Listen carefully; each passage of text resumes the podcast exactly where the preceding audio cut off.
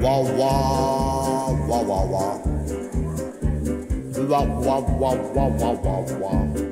Et qu'est-ce qui a changé dans ta façon d'écrire maintenant?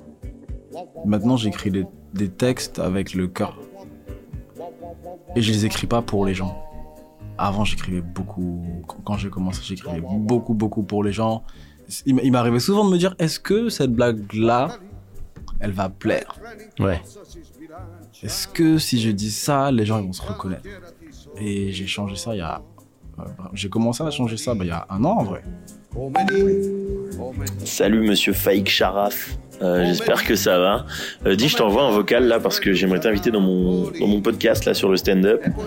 Parce que mine de rien, tu fais quand même du stand-up depuis longtemps. Donc je voulais t'inviter et euh, je me dis que ça pouvait être cool de parler de plein de trucs, genre euh, notamment euh, comment tu fais toi pour créer un lien hyper fort avec le public. euh, comment tu t'es senti quand euh, t'as fait complet euh, à un spectacle que t'avais pas fini d'écrire.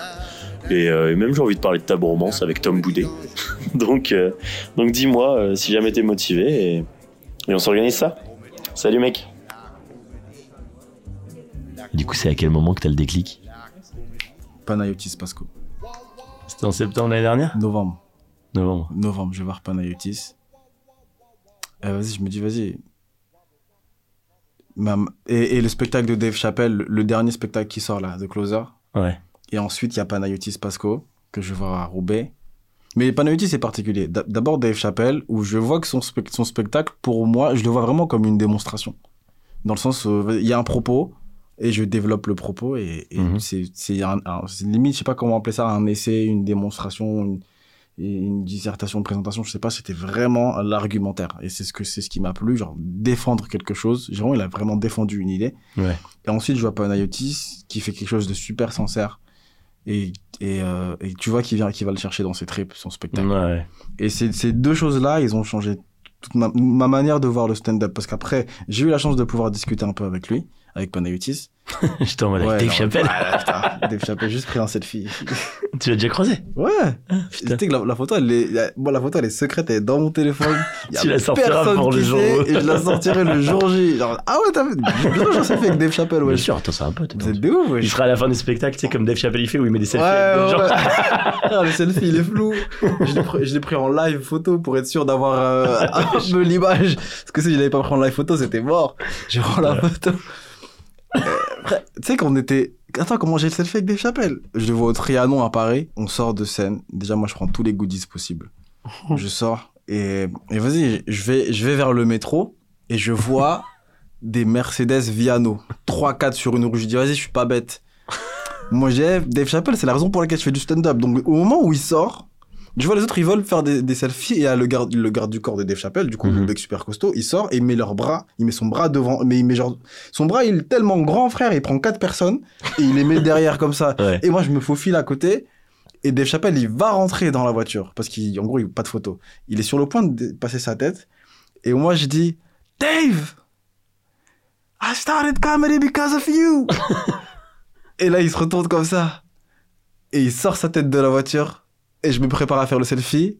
Et il attend, il pose sa clope comme ça sur le côté. Il fait tac, son signe comme ça. Il fait, you got it, you got it, homie. Et je fais, wait a minute. Et je la prends. J'appuie 14 fois sur le bouton. Je fais, ok, I got it. Il fait, ok, thanks. Got it, Et il se homie. pose et il se pose dans la voiture. Frère, j'étais, eh, mais c'était, c'était fou. Attends, faut que je te, faut que je te montre là, parce qu'il y a deux photos. Ouais. Il y en a une où, euh, où bah, je la prends, mais c'est un selfie volé, hein. Elles sont là, elles sont là, les photos, regarde. Tu sais qu'il y a, il y a toute la terre entre lui et moi. Mec, je te jure. Mec, regarde, il y a combien? Il y a un mec, deux mecs, il y a une voiture entre lui et moi. Et, ju- et ju- et juste après, juste après, c'est le truc le plus. Je te laisse découvrir la vidéo par toi-même et appuie, appuie, appuie voir toi-même, tu vas voir. Ah ouais, donc tu filmes le gars qui arrive. T'as vu, je me mets devant la voiture, il y a les phares qui m'éclairent et tout. T'es trop content. Quel fanboy. Mais, euh, mais du coup, c'est marrant parce que Dave Chappelle et Panayotis Pasco, genre, ok, ils sont sincères de ouf. Ouais. Mais je trouve que dans le style, c'est l'antithèse l'un et l'autre. Totalement. Mais Dave Chappelle, euh, j'ai le sentiment qu'il peut te parler de n'importe quoi. Même, même, ces, même ces cérémonies où il, Euh, les cérémonies où, de- où, il- où il, où il- il- il re- il reçoit les prix, il est trop fort. Du coup, Panayotis, qui, à l'inverse, Panayotis, lui, c'était, euh, c'est- c'était, c'est toute la sincérité, tout le fait d'aller, tout le fait d'aller chercher dans l'introspection, qui m'a beaucoup plu et je suis, allé, je suis allé lui parler un petit peu à la fin. Ouais. Je lui ai envoyé un message sur Instagram, trop gentil et tout. Il m'a dit, ouais, t'inquiète et tout, on peut discuter. Et je discute avec lui, je dis, mec, comment tu fais pour parler de, de, de- de sujets comme ça, qui te touchent, qui sont si sincères?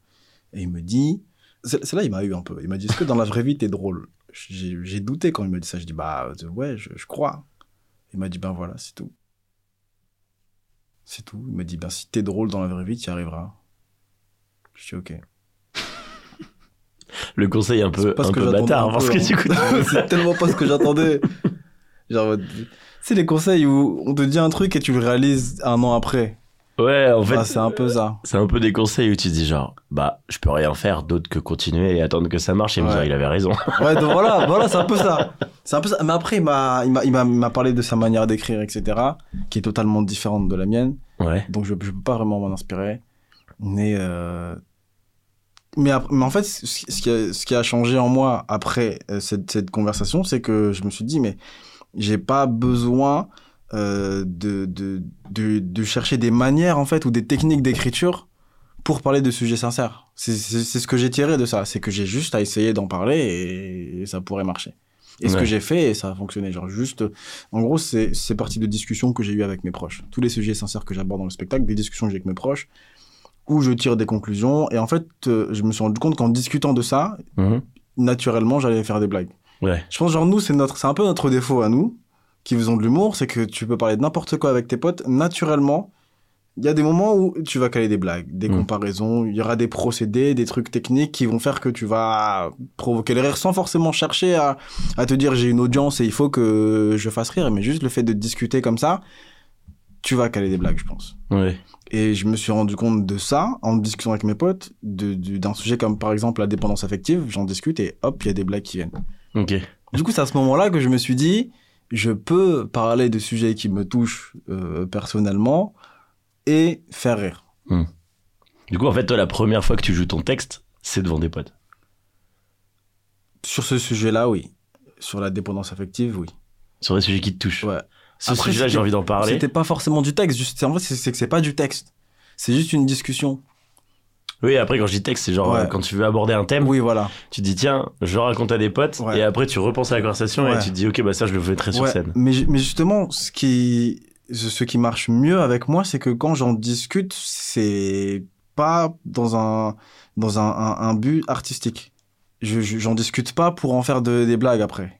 D'accord. C'est juste que ça vient, on discute de plein de choses et ça vient dans la discussion. Et, je- et c'est après coup que j'y repense et je me dis peut-être que je pourrais. euh, euh, c'est en fait, c'est, je, je regarde à quel point ça me touche. Ouais. J'en discute et je me dis ah mais c'est vrai que ça, ça me touche. C'est vrai que j'aimerais bien, euh, j'aimerais bien essayer d'aborder ça sur scène. Oui, il y a un truc en ce moment, j'y pense et ça me fait penser à ça, c'est euh, j'ai l'impression que, et on a déjà eu la conversation, que quand t'as pas, tu fais pas les trucs pour avoir les rires, Ouais. t'es plus sincère sur scène, Exactement. puisque du coup tu deviens pas le pantin de ce que t'espères que le public Ouais, se- je soit. suis d'accord, je suis d'accord. Par contre, euh, là, la vraie question que je me pose en ce moment, moi, c'est comment, après, du coup, tu le gardes? En fait, parce que une fois que tu fais ton 3 minutes, ok? Ton 3 minutes, est pas forcément drôle, mais il y a des blagues, tu sais pas trop, tu vas jouer sur scène, t'arrives, et là, tu te dis, je dois m'en foutre des rires. Est-ce que, comment tu définis si ton, comment ton passage, il est bien ou pas? Moi, c'est ce que je ressens. C'est vraiment par rapport à ce que je ressens. Je sais que j'ai jeté, j'ai jeté plein de blagues qui étaient plus drôles parce que euh, je me sentais pas forcément en phase avec ce que je disais. Donc, je préfère garder des blagues qui sont un peu moins drôles, qui ont, font un peu moins d'effet parce que je le ressens vraiment quand je le dis et les retravailler pour les rendre plus drôles plutôt que garder des, des blagues qui sont à l'origine plus drôles mais que je ressens moins. C'est vraiment ce que je ressens qui importe. Ok. C'est pas la réaction du public. Enfin, c'est d'abord ce que je ressens et ensuite la réaction. Ouais, ouais, ouais. Oui, parce qu'en définitive, s'il rigole pas, mais qu'il passe un bête de moment, euh, c'est cool aussi, quoi. Oui, voilà. C'est marrant parce que là, tu, enfin, dans un spectacle, ça, ça, ça, ça, je comprends de ouf, euh, et c'est cool, mais dans l'exercice du plateau, je trouve ça dur. Genre, tu, cl- tu clôtures un plateau, Et tout le monde a fait des bangers, et toi, t'arrives et tu dis, j'ai des problèmes avec mon père, et d'un coup, tu deviens le mec qui, qui, qui, enfin, pas qui casse l'ambiance, mais qui fait un truc que les gens n'attendent pas, tu vois. Ouais, ouais. Moi, ce, ce, texte-là, il, a été délicat parce que la première fois que je le joue, je sais pas encore comment l'aborder. Et euh, je me suis rendu compte à travers mon spectacle que j'ai une manière de fonctionner où je ne nomme pas les choses. Genre, euh, la première fois que je fais ce texte-là, je dis dépendance affective. Ouais. Je le nomme clairement, je mets le doigt dessus, je mets le curseur dessus. Et euh, ça marchait pas. Genre, les, les premières fois, c'est très dur. Je passe des moments de solitude sur scène. En fait, les gens, ils sont plutôt dans une démarche de « Oh, le pauvre Euh, Donc, j'ai dû changer la perspective et je, je nomme pas ma chose. Je dis juste ce que je ressens par rapport à ce que je vis. Ouais. Et c'est eux qui en tirent la conclusion et c'est eux qui disent « Ah, tu parles de la dépendance affective ou tu Ouais, parles de ça, mais c'est ça. je, je le nomme pas. » faire un sketch sur le patriarcat, faut pas jamais dire le mot Voilà, patriarcat. c'est exactement ça. Ça, ça peut brider les gens. Et, et, je, et je me rends compte que dans mon spectacle, c'est exactement ce que je fais. C'est qu'il y a, il y a un moment donné où, c'est ça, c'est du sous-texte, où je parle du, du, du, du, du racisme, techniquement, euh, mais je le nomme pas. Et je dis juste ce qui m'est arrivé, ce que j'ai ressenti, et ce sont les gens qui eux-mêmes... Enfin, les gens sont... En fait, les gens sont assez intelligents euh, pour comprendre. Et, et j'ai une discussion avec mon frère avant-hier, où il me parle de cinéma. Je, je sais plus quel, euh, un des grands réalisateurs euh, de, de cinéma, je sais plus lequel dit Ouais. ça, mais il dit que euh, il faut, il faut euh, toujours faire en sorte que le public ne se sente pas stupide ou, ou que, que le public n'ait pas l'impression qu'on les prend par la main et qu'on leur explique tout, etc., Ouais, etc., ouais. parce qu'ils sont intelligents et ils peuvent comprendre les choses. Et, et j'essaye de, de justement transposer ça à la scène en me disant, mais j'ai pas besoin de dire, ah, ouais, il est raciste ou quoi que ce soit. Ce soit. C'est juste, ils le comprennent et ils le ressentent parce que Mhm. ils sont intelli- assez intelligents et, et on a tous un peu, un peu le, le même référentiel pour saisir les idées. Ouais. C'est marrant, euh, c'est vrai que dans le cinéma, il y a un truc de donne toutes les clés du puzzle, mais fais pas le puzzle pour lui, parce que c'est trop frustrant en fait. Bah oui, voilà. le public exactement. il kiffe faire, mais cette pièce elle va là. Voilà, mais c'est Et- ça. C'est exactement ça. Mais c'est pour ça, moi j'avais autant aimé le, le spectacle de Panayotis, parce que quand on est sorti de la salle, la moitié des gens n'avaient pas compris le Ouais, spectacle. ouais. Et J'étais en mode, mais les gens, les gens, je vous jure que c'est ça. Ils étaient en mode, non, je pense pas. Heureusement, et heureusement, en vrai, on s'en fout. Mais maintenant qu'il a sorti son livre, je reçois des messages de gens qui me disent, t'avais raison! Bah oui. J'étais en mode, bah oui, j'avais raison. Et je pense que l'expérience à vivre, elle est, elle est d'autant plus intéressante quand on te donne pas euh, les clés. Enfin, on, on te donne Ah les oui. clés, mais voilà, on te dit pas, voici la serrure est là et vas-y. euh. Toi, du coup, en tant que spectateur, ta meilleure expérience dans des salles, c'est quand tu rigoles, c'est quand tu pleures, ou alors t'as un autre truc qui fait que tu te dis, ça, c'est exactement ce que j'aime. Alors, ah, c'est difficile. J'ai besoin de. Ok, donc ce que, ce que j'ai besoin de, de ressentir quand je vais voir. Ce que j'ai envie de ressentir quand je vais voir un spectacle, c'est. C'est me dire. Me, me poser à un moment donné du spectacle, il faut qu'il y ait quelque chose qui me, qui me, qui me chamboule. Ouais. Et j'ai pas envie, j'ai pas envie d'avoir le temps d'y penser pendant le spectacle. Juste Genre, que, à Ça me chamboule, putain, c'est ouf, et, et vas-y, ça continue, et, il faut que je reste accroché. Et c'est ça que j'ai envie de, de, de ressentir. Peu importe quelle est l'émotion, peu importe que ce soit genre une super blague, tu dis, putain, comment il a fait pour écrire celle-là? J'aimerais trop l'écrire. Ouais. Et juste après, il te refait une super blague, et tu fais, ah, le bâtard, il m'a eu encore une fois. Ouais. Et c'est pareil avec les. Peu importe le type d'émotion, que ce soit la tristesse, que ce soit la, la surprise, que ce- j'ai envie de ressentir ces émotions-là, et j'ai envie qu'elles s'estompent juste après pour être vraiment tenu en haleine. Ouais, un feu d'artifice de- d'émotion. Ouais, c'est exactement ce que j'ai envie de ressentir. D'ailleurs, là, euh, ton spectacle, tu l'as. tu- Je sais pas si c'est tard, mais je sais qu'il y a des humoristes qui considèrent que ça fait longtemps que t'aurais pu avoir un spectacle. Oui. T'aurais pu ne pas attendre autant de temps. Ouais.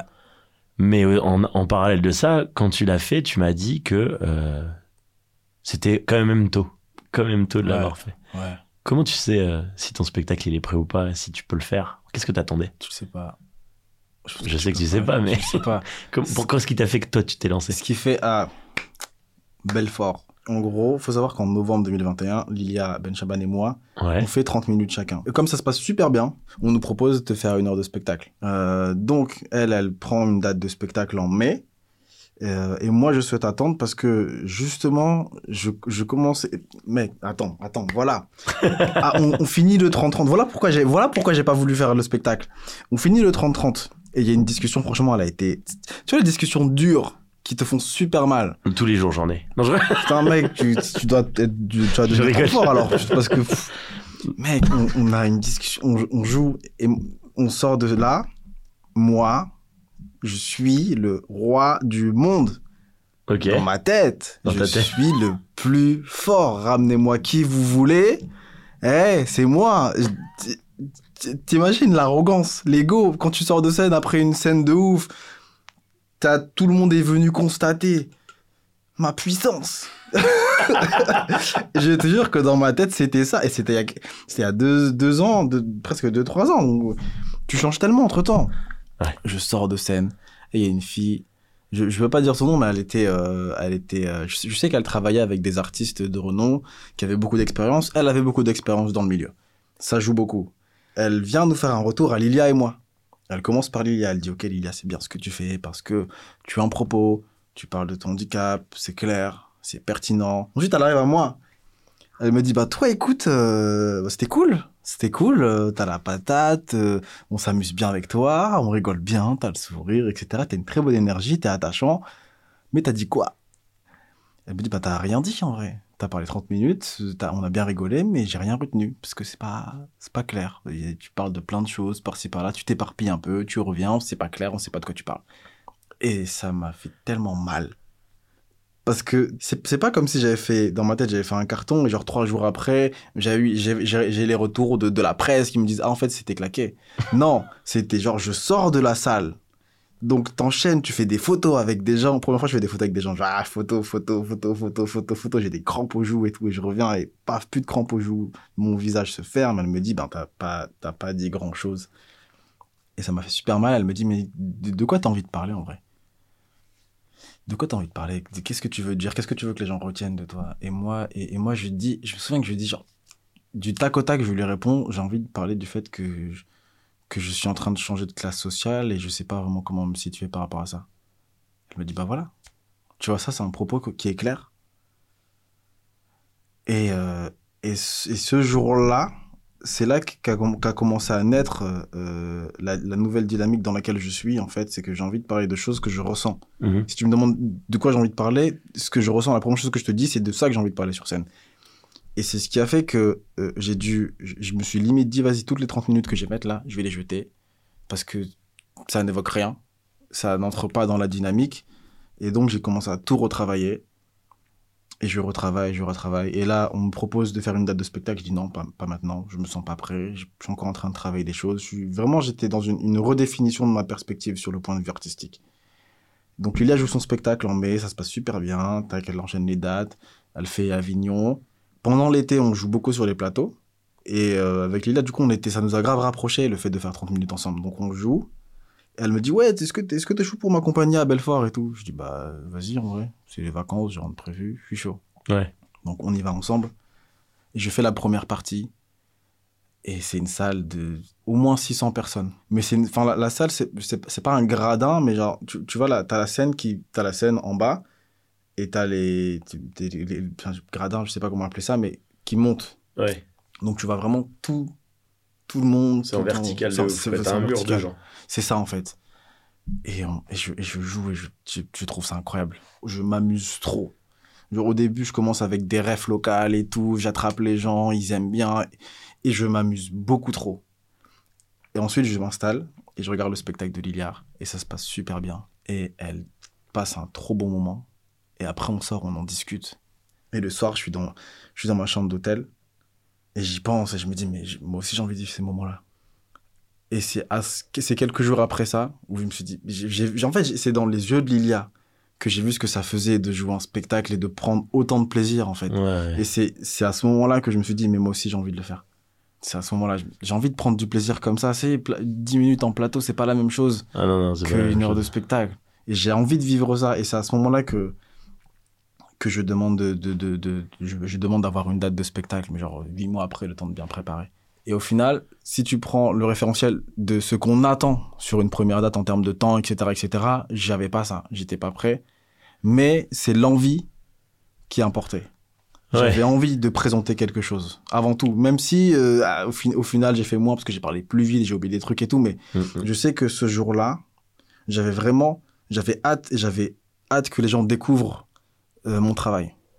Donc je pense que si euh, il y a des gens qui se posent des questions, des humoristes, il faut vraiment, quand tu as envie que les gens découvrent ton travail, quand, quand tu te dis, c'est vraiment ce que je me suis dit, si là, il y a, y a des membres de ma famille ou des amis d'enfance que j'ai pas vus depuis super longtemps, ils devraient découvrir quelque chose, est-ce que je serais fier qu'ils le voient? Je me suis dit oui, ben c'est bon, j'y vais. Ouais.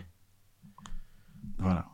Mais du coup, peu importe ce que tu allais faire, j'étais sûr fier que c'était parfait. Voilà, c'est ça en fait. Donc j'étais fier de ce que j'allais proposer, Ouais. même si c'est pas ce qu'on attendait ou j'ai fait un petit peu moins que j'étais fier de ce que j'allais proposer. T'as fait le mieux possible Exactement. avec ce que t'avais. Eh ben, c'est exactement ça. je pense que quand tu fais le mieux possible, c'est le moment où tu peux être le plus fier. Ouais. Parce que tu feras jamais le truc que tu veux. Exactement. Exactement. Tu pourras pas. Et c'est- aussi pour, la raison pour laquelle je me suis dit, il faut que j'y aille parce que, faut que je me lance parce que ce sera pas parfait, c'est pas possible d'être parfait. Qui que tu sois, tu peux, tu, Surtout que c'est une pourras première. pas. Tu pourras pas être parfait. Et moi, je voulais trop être parfait. Je me suis dit, ah, vas-y, vas-y, il faut que je leur montre que, vas-y, moi, faut que moi, j'ai travaillé, tout, faut que je leur montre et tout. Non, non, c'est pas, c'est pas passé comme prévu. Ouais. Parce que c'est la vie, tu peux pas. Et puis après, j'ai fait la première- date et je l'ai accepté. Moi, tu vois, il y a le truc du spectacle. C'est, j'ai trop envie, mais je sais, je connais mon niveau. Et, et genre, euh, quand on a fait les 8-30 là avec, euh, avec Sofiane, on a Ouais. fait du coup, on a joué 8 fois. La, la dernière, enfin les 2-3 dernières, le truc était rodé. Ouais. C'était pas encore euh, parfait vu qu'on fait toujours le mieux possible. Mais je regardais le truc, je me dis franchement, c'est 30, c'est propre. Il y a des bons rires, un bon rythme, les tours de magie sont bien, les textes est sympa. Il est pas encore profond, mais il y a un- quand même un propos, tu vois. Et je fais 40, je crois, au dernier. Du coup, je me dis, bon, bah, en vrai, j'ai fait 40. Je dis, bon, bah, il me manque 20 minutes et j'ai une heure, tu vois. J'envoie un texto à Isabelle. Isabelle, la programmatrice du Spotlight. Et, euh, faudrait peut-être qu'on parle d'une heure, machin. Elle me dit, ok, pas de souci, on en parle la semaine prochaine. Sauf que je- du coup, je me dis, merde, en fait, c'est peut-être sérieux, quoi. Et après, j'ai revu une vidéo de Louis C.K. Il dit, euh, en fait, s'il y a trop un piège au début, si t'as 20 minutes trop fortes de sketch de fin, tu, te dis, bon, bah, c'est bon, je fais un peu d'intro cool, des blagues. Puis après, j'ai 20 minutes de remplissage au milieu et j'ai 20 minutes de trop fort à la fin, ça me fait mon une heure, c'est bon. Vu que ma fin, elle est ouf. Et il a dit, du coup, moi, un jour, j'ai décidé de prendre ma fin et de la mettre au début et d'ouvrir avec ça. Avec mon plus fort. Du coup, derrière, ce qui se faisait, c'est que la suite du spectacle, c'était genre une blessure euh, ouverte, tu vois, genre en mode, euh, je savais pas ce que j'allais devoir mettre là. Du coup, je travaillais pour que la fin, elle soit plus forte que le début. Et Oui. une fois que la fin était plus forte, je la remettais au début. Et je continuais comme ça. Et il dit, jusqu'à ce que t'aies 90 minutes de matériel incroyable. Et là, si t'as 90 minutes de matériel incroyable, c'est que t'as une heure. Waouh. Je crois que je vais arrêter. Hein. Mais non, non, non. recommencer, je pense. Mais c'est quand t'as des gars comme ça, tu te dis, mais. Et moi, ça m'a mis un. Genre, et je me suis dit, mais Faïk, il a eu trop raison d'attendre euh, 3-4 ans pour annoncer son spectacle, non seulement parce que au moins t'avais des gens qui te suivaient, ça a Oui. pas fait pétard mouillé, ça a fait 20 48 heures complet. Et en plus de ça, euh, ça devait être agréable, non, le coup de. Tout le monde attendait ton spectacle en fait. Ouais. En mode, mais quand est-ce qu'il fait un spectacle ce gars? C'était cool. Ça fait 3 ans, on l'attend. Mais vraiment, c'était cool. C'était cool de se dire que, que c'est gratifiant en vrai. C'est super gratifiant et euh, ça te motive et ça te donne envie de faire encore mieux. Moi, j'ai fait complet, complet, complet, complet. La dernière, on était un peu moins, on était une centaine. Euh, et du coup, j'ai pu euh, me désinhiber de cette, de cette pression de vouloir performer. Ouais. Parce que quand t'arrives et tu te dis, les gens, ils ont payé leur place, ça fait trois mois. Ils... Mais c'est fou, mais genre, ça fait trois mois qu'ils ont payé leur place, ils attendent. T'as envie de performer. Là, c'est pas. Je jouais pas pour moi. Ouais. Tu vois, les premières dates, je les ai pas jouées pour moi. C'est dur de jouer pour ça dans une salle complète. Surtout quand ils ont payé pour voir que toi. C'est horrible, mais c'est horrible de, en fait, de jouer pour les autres. Mais en fait, pour moi, et, et là, la dernière date, là, j'ai j'ai pris beaucoup plus de plaisir parce que j'ai joué pour moi. Le fait de me dire, c'est bon, c'est pas complet, j'ai pas eu le sentiment de, ils l'attendent. Ouais. Donc, je joue pour moi. Et maintenant, peu importe le nombre de gens qui viennent, je me suis dit, en fait, c'est ça, j'ai une application où, où tu peux t'envoyer des messages euh, dans le futur. Ok. Et à la fin de la quatrième date, j'avais passé un super moment et je savais qu'à la reprise, ça allait pas être complet. Dans le message, je me suis dit, attends, je l'ai encore. Je me suis dit, alors, salut Faïk, je t'écris le 2 juillet, mais tu ne liras ça que le 12 septembre. Demain, c'est la reprise du spectacle à Lille. Euh, donc, hier, j'ai ressenti des trucs fous. Pour la dernière date, on a fait quatre complets et j'ai bien profité de chaque instant. Maintenant, peu importe le nombre de personnes présentes, il faut mettre des sourires sur chacun de ces visages. Tu peux être fier du travail accompli ces derniers temps et relâche-toi. Profite de chaque seconde, de chaque rire si tu arrives à les faire rire. Et fais tout pour t'amuser et passer une bonne soirée. Fais-le pour moi et pour tous ceux qui t'aiment. Courage Faïk. Faïk du passé. Et ça m'a fait tellement de bien de lire ça la veille du spectacle. Tu l'avais zappé en plus. Non, j'avais totalement zappé. J'ai une notification, t'as un message de toi du passé. Genre en mode, ah, incroyable, trop bien. Et je clique, genre, oh, il est trop mignon. Trop mimes, moi, du Et ça m'a passé. fait, ça m'a fait trop, ça m'a fait tellement de bien de lâcher prise. Mais demain, tu fais 30, tu seras content quand même. Bah ouais. Parce que c'est des gens qui sont venus pour moi. Rien que cette symbolique-là, de se dire que les gens, ils, ont, ils sont allés sur le site. ils ont cliqué, ils ont fait payer. Ils ont mis les numéros, c'est long de mettre les numéros de la carte bleue parce que je dois la chercher et tout. Je dois la chercher. Après, maintenant avec la sécurité, tu dois aller sur la banque pour confirmer, frère.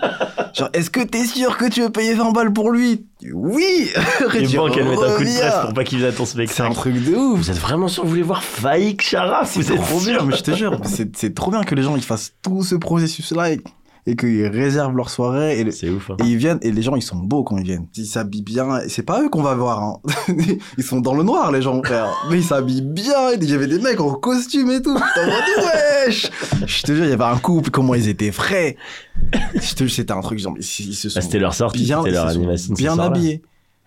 Mais ce qui est marrant, c'est que parmi tous les humoristes à Lille, je trouve que t'as vraiment ce truc, toi, de bonhomie qui fait que les gens, ils, ils, sont- ils- ils viennent te voir toi. Genre, t'as fait complet en 48 heures. Parce que c'est toi. Il y a un truc où ils viennent voir Fike. Ils viennent Ouais. pas voir les 10 minutes qu'ils ont vues en plateau. Ouais, vois ce que je veux dire? ouais, exactement. Comment tu gères ce truc-là? Parce que, et même, euh, tu joues partout.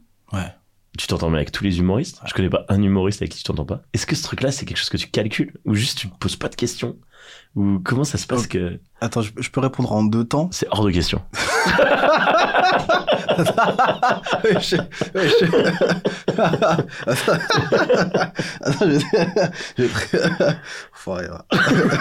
Je, vais répondre en, en deux, deux temps, du coup, euh, par rapport à la, à la scène de Ils viennent voir moi, et en second temps, l'aspect relationnel.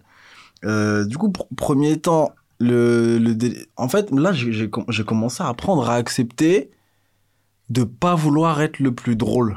Euh, par exemple, mec, marrant. Les Mhm. plateaux marrants cet été. Ouais. Moi, je sais que je faisais de mon mieux et tout, mais je me considérais tellement loin d'être le plus drôle. Des mecs, cet été, hein, sur les réguliers, des mecs comme Tom, Tom Boudet, Vincent Coche, pour moi, ils étaient au-dessus. En vrai de vrai, euh, euh, euh, pour moi, Vincent, j'espère que t'écoutes là, parce que là, je vais te saucer, je vais te mettre bien. pour moi, eh, euh, c'est mon avis, c'est personnel, c'est subjectif. Pour moi, Vincent, cet été, il a été au-dessus, frère. Il a été. Tu te rappelles le soir où il joue? Et, et il fait genre un carton, mais de ouf. Et Ouais. tout le monde va le voir. Ouais. C'est genre une des prestations, je crois, que j'ai vu, genre, waouh! mais vraiment, j'étais en mode, eh frère, venez, Ouais. C'est-à-dire que lui même si, donne t'as, ses fleurs. même si t'as Paris, t'es obligé de dire T'es que c'était marrant. T'es obligé. Tu vois peux que je pas veux dire douter. Tu peux pas, c'est pas possible. Et C'était juste fou. Ouais. Et genre, moi, je sais que moi, les trucs comme ça, ça m'est jamais arrivé. Ok. Et je le cherche pas. Je cherche pas. à- J'ai j'ai pas de set de promo. J'ai pas de boum, boum, boum, boum. Et ce qui, et ce qui m'importe, en fait, je pense, ce qui a fait que les gens. J'essaie de prendre de recul et pas paraître euh, euh, euh, comme un mec euh, un peu, euh, un peu pédant.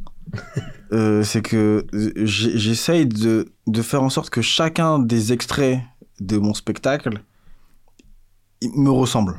Ouais. Je sais que si ça me ressemble, les gens vont peut-être avoir des chances de s'attacher à ma personnalité, à ma personne et de se souvenir de moi. Parfois, je sors de scène et on me dit Ah, j'ai j'ai trop aimé ce que t'as fait. Je- et je sais que j'ai pas été le plus drôle. hein. Ouais.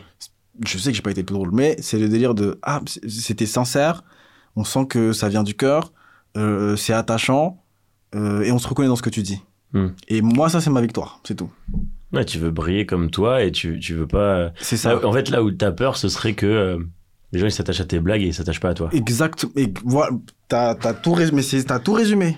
Parce que si le- le- du jour au lendemain je change de blague, ben on m'oublie. Enfin, je- Hmm. alors que là, c'est ma personnalité. Moi, c'est ma personnalité que je mets en avant. Ouais. C'est pas mes blagues. Voilà. Et dans ce que tu consommes en stand-up, il y a des gens qui, y a des gens qui sont pas dans le propos que t'aimes quand même. Ouais. Non, je vais pas dire l'ancien Kevin Hart.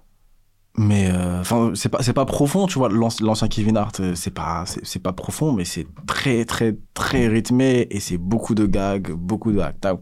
Ouais. ouais. Et, et je, je pense à terme, à un, à un moment, je sais qu'à un moment donné, je me suis dit, j'aimerais bien être un peu un mix de l'ancien Kevin Hart et le nouveau Dave Chappelle. Ok. Genre l'ancien Kevin Hart sur les gags, sur les propos, enfin sur les- le rythme, sur le jeu, Ouais, l'intensité, euh, et le nouveau Dave Chappelle sur le propos, sur la manière d'amener les idées. Ok. J'ai envie de de- d'allier un petit peu les deux idées. Ouais, c'est un peu ça que je veux faire. Ouais, parce que tu vois, moi j'ai été voir. euh, Il y a un moment donné où j'étais un peu fétichiste du propos. Dans le sens Ouais. où si quelqu'un quelque chose n'avait pas de propos, je me disais, bon, bah du coup, c'est pas bien. Ouais, ok. Et euh, sauf qu'après, j'ai vu le premier spectacle de Roman Frissinet. Alors, il y a des fois où il philosophe un peu. Mais après, quand tu, quand tu le compares à un, un spectacle de Farid, par exemple, tu te dis, ah oui, bon, il est pas venu défendre un propos, il est venu me faire péter de rire, tu vois. Mais Roman Fressinet, c'est le mec que j'ai vu le plus retourner une salle de, de toute ma vie, je crois. Euh, avec son sketch des Moonwalk Odile dans son premier spectacle. C'était, enfin, on était, on- je me prenais le, le, bas- le, le dossier de mon siège dans le dos. Parce qu'en fait, tout le monde rigolait tellement fort que toute la banquette, elle tremblait. Et je, me tapais- je me faisais taper dans mon dos tellement c'était marrant, mec. C'est, mais après, c'est un choix parce que tu es sur un spectre et tu peux pas être euh, que trop marrant Exactement. Ouais. ou que propos. Faut trouver, euh, Ouais, exactement. place, mais moi, je sais que moi, je suis, je suis à l'aise avec ce que je fais, et ça pourra, et ça, ça n'empêche que c'est susceptible d'évoluer avec l'évolution dans le temps, la carrière, etc. Ouais. Mais l'essentiel pour moi, c'est d'être à l'aise avec ce que je fais. Ouais. Et, et de la même façon qu'à un moment donné, tu voulais travailler que le texte, là aujourd'hui, c'est quoi le truc où quand tu te montes, tu te dis, ça j'ai posé la question à tout le monde, le truc que quand tu montes sur scène, tu te dis, c'est ça que je bosse en ce moment. J'ai envie de, de valider un peu euh, plusieurs compétences, un peu, tu vois, comme au CP, où tu arrives et pour passer en CE1, il faut que tu saches faire ci, ça, ça, ça, ça, ça, ça. Ben, moi, je me dis, ben, pour progresser, il faut que je maîtrise ça. Là, là, un peu, il faut que je sois à l'aise avec l'interaction, il faut que je sois à l'aise avec le texte, Ouais. il faut que je sois à l'aise avec le jeu.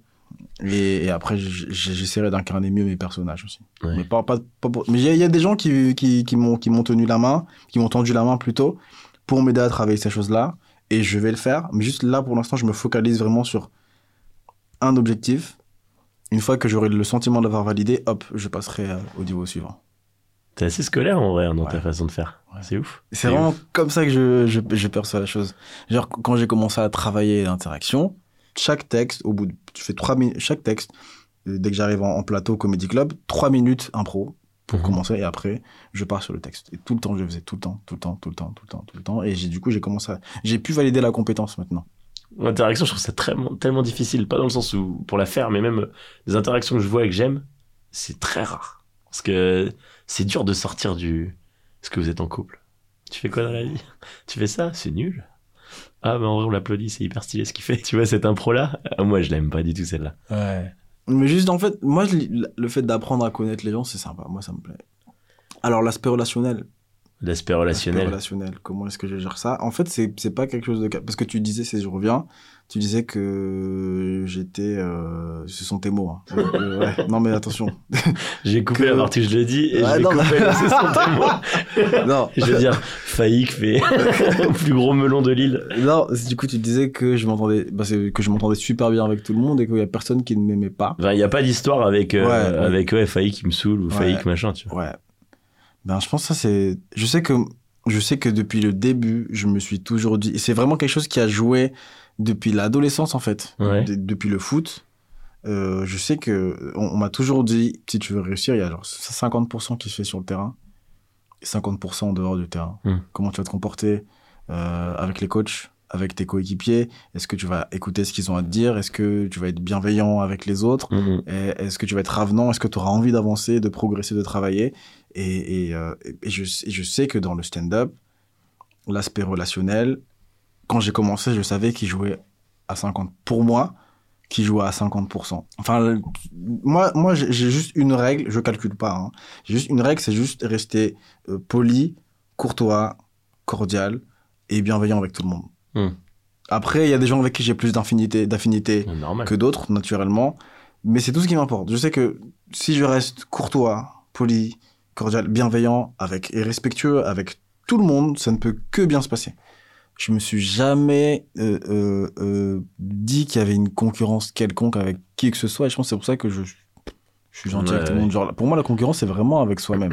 On est d'accord. Et puis même de, ce que t'expliques là, euh, quand tu regardes les plateaux, tu te considères pas comme le plus marrant, non, jamais. tu t'en fous en fait. Parce que tu vois, tu veux juste être toi sur la scène et du coup c'est peut-être ça Ouais. qui fait que ça génère pas de ah lui est plus marrant, lui est plus Ouais. marrant et tout. Mais je pense qu'il y a aussi une autre partie, tu me dis si j'ai dit de la merde, hein, mais je trouve aussi que t'es hyper pudique et que si tu penses à un truc, on sait pas forcément si tu trouves qu'un truc il pue la merde ou si c'est génial. Tu vois ce que je veux dire? Ouais. tu, tu vas plus être dans ouais bon on est là on travaille c'est cool tu tu sais et, et moi je trouve ça ouf que ah, t'es cette pudeur et en même temps tu veux absolument te livrer sur scène là où Ouais. moi en fait j'ai l'impression que je me dis tiens si j'ai envie de découvrir Faïk faut que j'aille voir son spectacle Ouais. Ou alors que je l'invite dans mon podcast. Mais, Ouais. mais quand on est au spotlight et tout, on n'a pas ce moment-là où justement euh, c'est de l'émotionnel dans la conversation. C'est plus du ouais, il s'est passé ça, on va faire ça, très bien. Ouais. On travaille, c'est, cool, tu vois.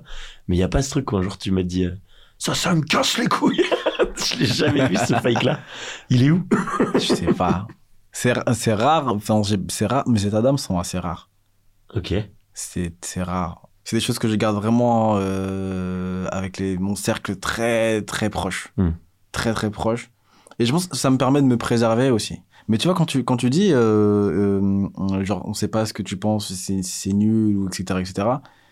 Enfin, moi, je, je sais co- comment j'appréhende les choses. C'est que, adm- admettons, il y a un, un humoriste qui vient me faire un. euh, qui me demande de regarder son passage, Ouais. euh, et ça se passe pas forcément bien. Ouais. Euh, Enfin, genre, moi, j'ai vraiment, même si ça m'a pas plu, je vais vraiment mettre, mettre, mettre de côté euh, euh, que ce soit l'affect ce- que ce soit mon opinion sur ce qu'il a fait Ouais. pour essayer, essayer de rester bienveillant. Genre, même si ça ne me plaît pas forcément ou si c'est pas quelque chose qui me touche, ben, je vais quand même lui dire, OK, ben, je pense que ça, tu peux travailler ça, ça, ça, ça, ça Mhm. pour être meilleur. Et, et, et, et jamais quand on me demande un retour, jamais je vais dire, que, que ce soit génial ou pas, jamais je vais dire cette blague-là, je la trouve je- euh, euh, géniale ou cette blague-là, je la trouve pas ouf. Genre, je fais jamais de jugement de valeur parce que c'est subjectif, c'est propre à moi et ce qui, ça, ça aidera pas.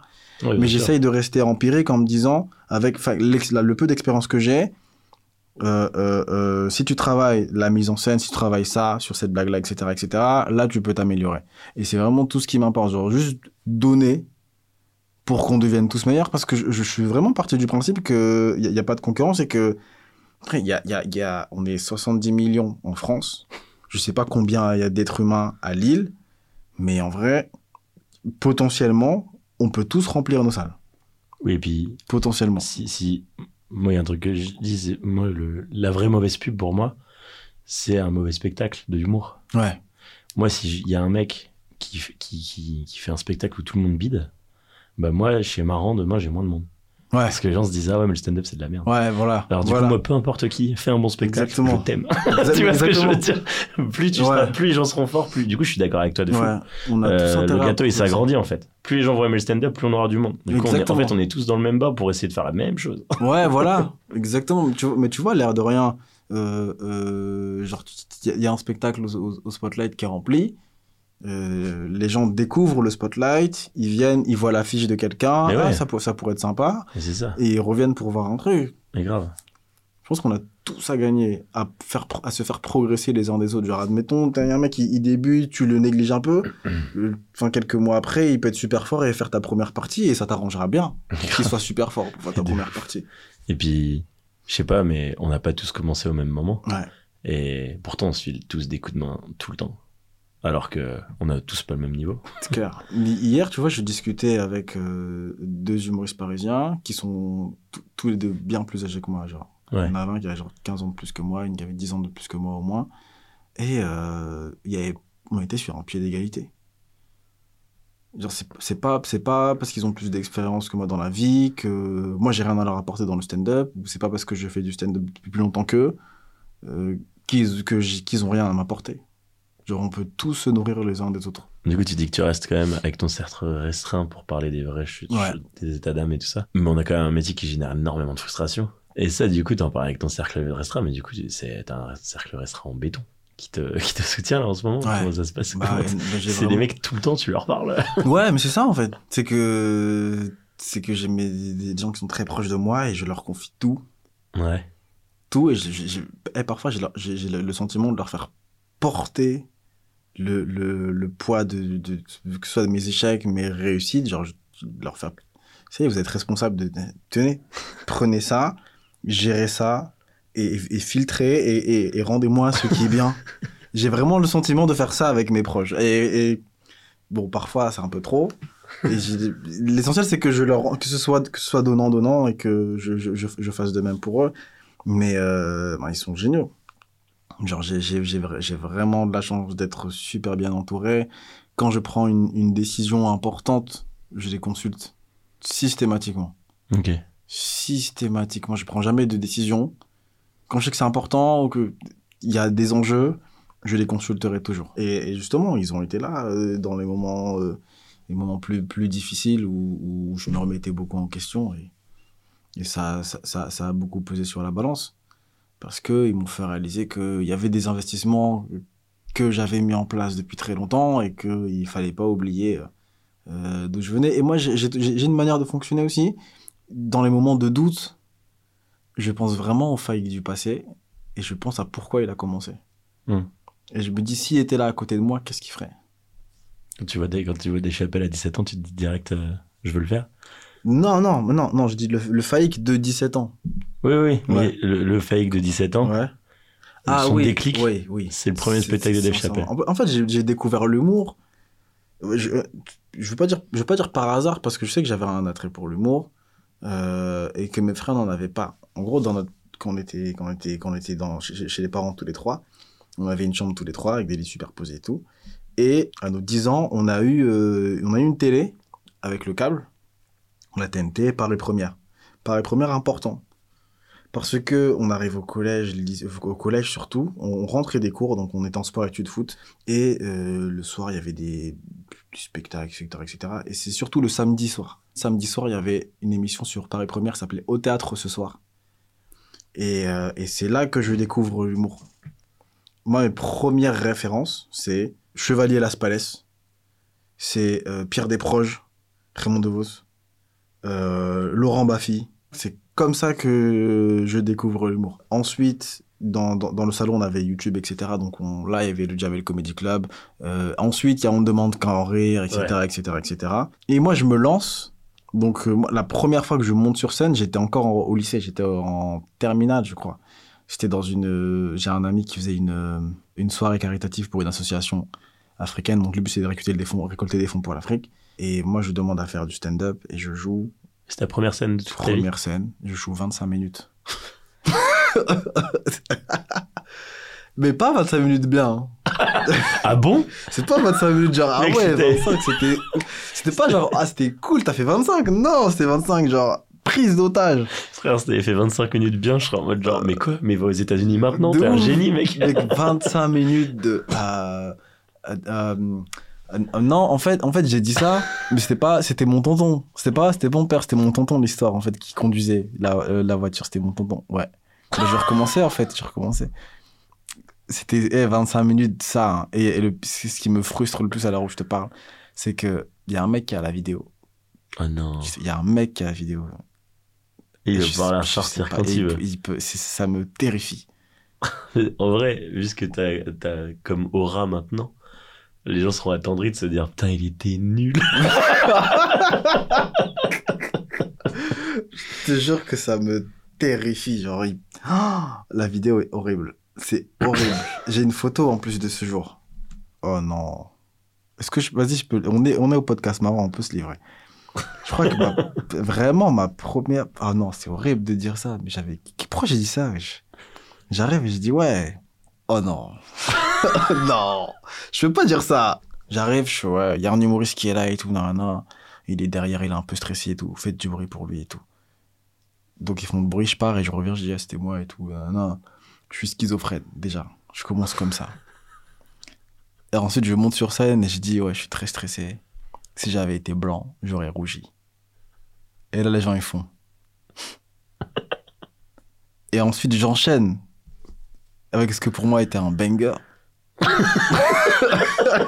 connaissais pas encore le terme, mais tu as dit. Et je me dis, je me dis, c'est sûr, ils vont, ils vont rigoler. Et je fais, ouais, moi, généralement, quand je suis stressé, je me fais pipi dessus.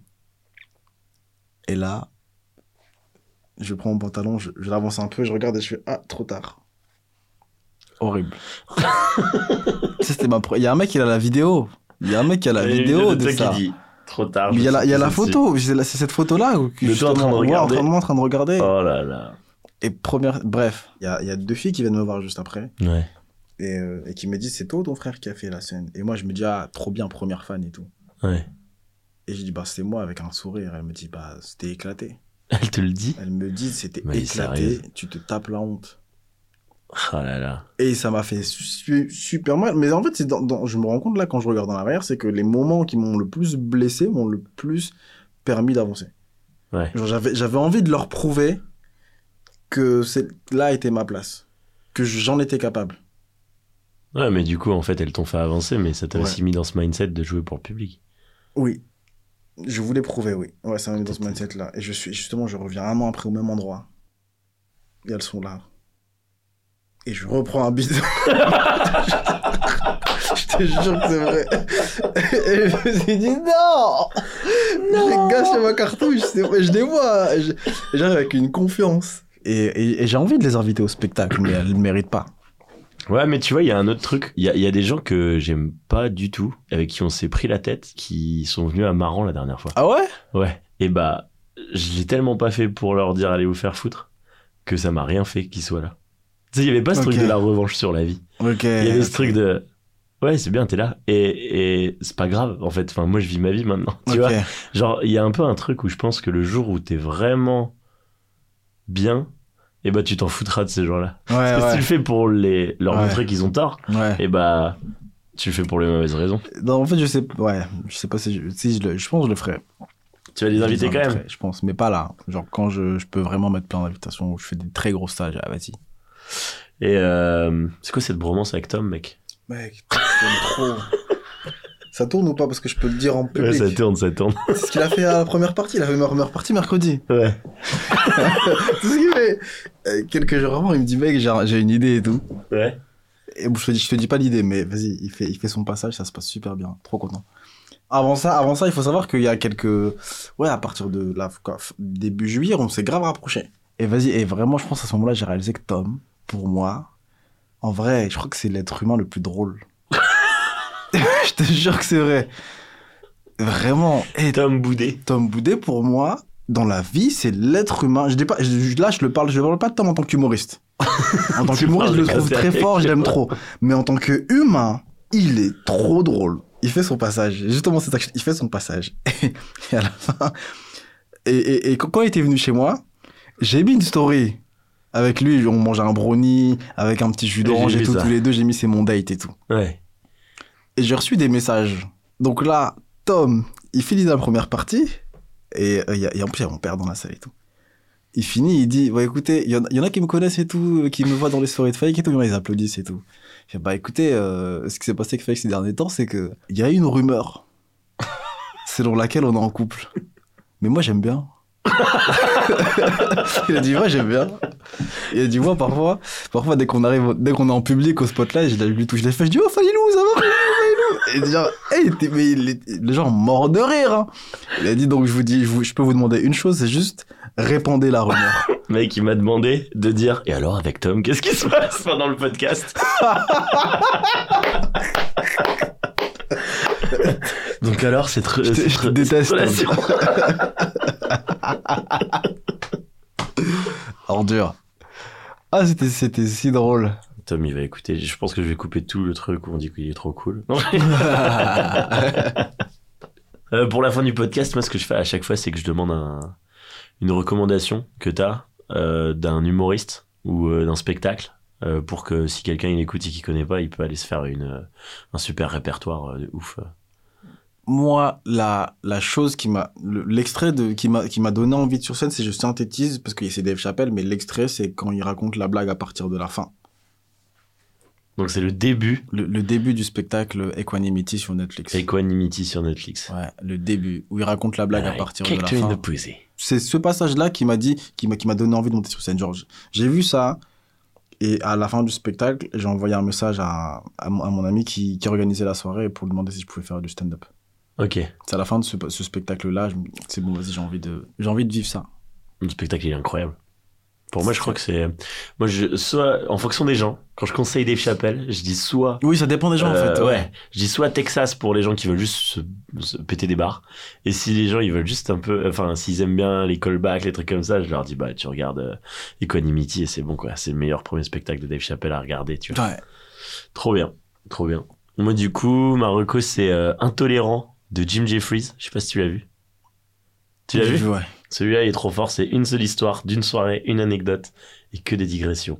Et c'est trop fort. C'est un malade. J'adore. Jim Jeffrey, je l'ai découvert avant, Dave Chappelle. C'est vrai Ouais. Putain, t'as commencé par euh, Ouais. C'est, j'ai commencé, je regardais beaucoup. Hassan Minaj. Peut-être, tu connais? Hassan Minaj, ouais, je connais. J'ai, j'ai Jim Jeffrey, Hassan Minaj. Euh, Il y a eu Bill Burr. Bill Burr euh, la base. c'est Dave Chappelle que. Ok, lui. Trop fort. T'es un geek un peu toi aussi, euh, tu regardes plein, plein, plein de trucs? Plus trop en ce moment. Plus trop? Bah maintenant t'es sur le spectacle du coup. Ouais, c'est- ça, mais plus trop. J'ai peur de, de trop m'imprégner. Ouais. Et j'essaie de regarder des choses que j'aime pas. C'est bien, hein, mais. euh, non, mais des humoristes que. dont les des noms? univers auxquels. non Mais des humoristes dont, dont les univers me parlent pas forcément. Et je regarde beaucoup de. de... Je regarde, je commence à, je regarde des humoristes russes, mexicains et tout. Ok. Vraiment. Tu regardes Comedian of the World euh, sur euh, Netflix. Ouais. je, je regarde des choses euh, juste pour sortir de ma zone de confort et de me dire vas-y. euh, Il y a des choses à apprendre partout en fait. Ouais, euh, chaque humoriste a son petit truc que tu te dis. Mais, mais, Faut que je le fasse. mais honnêtement, je me nourris plus, je me nourris beaucoup plus de choses qui ne viennent pas de l'humour Ok. pour écrire ou pour travailler. C'est genre là, le, il y a le spectacle où je parle de mes études. euh, c'est, c'est- j'ai écrit mon spectacle en fait en avec j'ai fait j'ai fait personne ne sait ça mais en gros j'ai fait plein d'entretiens semi-directifs euh, avec des étudiants de Sciences Po Lille de Sciences Po. Paris Euh, quand je parle de, de mon passage sur les triplés aussi j'ai fait des j'ai fait des entretiens avec des jumelles Ok. et des jumeaux C'est-à-dire un entretien. des entretiens où euh, on discute de de ce qu'on vit Ok. en tant que triplé, en tant que jumeau. Euh, avec les étudiants de Sciences Po, du coup, j'ai discuté de ce qu'ils vivaient, ce qu'on vivait. euh, en tant qu'étudiant de Sciences Po, issu d'un milieu favorisé, moins plus, plus défavorisé, genre pour vraiment euh, essayer de faire de, de voir s'il y a des convergences en fait. Euh, pareil, j'ai discuté avec des policiers, j'ai fait des entretiens avec des, des policiers, on s'est appelé au téléphone pendant une heure, une heure et demie, et on a discuté de, de tout ce qui se passait, de comment eux le ressentaient aussi. Bah, pour essayer de mettre prendre du recul aussi Ouais, sur les sujets que tu voulais aborder. C'est ça. J'avais besoin de prendre du recul. J'ai pas, euh, j'ai- besoin de prendre du recul sur. Sur, sur, sur- surtout sur des sujets aussi clivants que Ouais. la police et la cité. Ouais, c'est ce ça. genre. Mais exactement. J'avais vraiment besoin de prendre du recul. Donc j'ai fait plein d'entretiens avec euh, plein de gens différents qui sont tous géniaux. Et, et, Trop euh, bien. ça m'a permis de créer ce spectacle. Mais du coup, ce sont ces choses-là qui m'ont le plus euh, euh, aidé dans l'écriture. Ok. Et alors, du coup, c'est ra- euh, c'est rarement euh, via l'art. C'est plus euh, Non, des ressentis de gens et tout euh, qui, te, qui te poussent. Ouais. C'est pas genre tu vas regarder le dernier Tarantino et tu vas dire mais c'est trop ce que je veux faire dans Ouais, le spectacle. C'est exactement ça. C'est pas ça. Ok. Et du coup, t'es un peu dans un truc schizophrène où tu veux pas faire pour les gens, mais en même temps, tu fais des entretiens Ah, avec eux. Oui, j'ai fait, j'ai fait des entretiens avec eux. C'était pour avoir vraiment des, ben, des, re- des retours d'expérience. Ouais. Je voulais voir si j'étais le seul ou pas à vivre ça. Ok. Et euh, tellement pas. mais tellement pas. Il y a des gens qui vivent la même chose que moi, mais à d'autres échelles, en fait. Ok.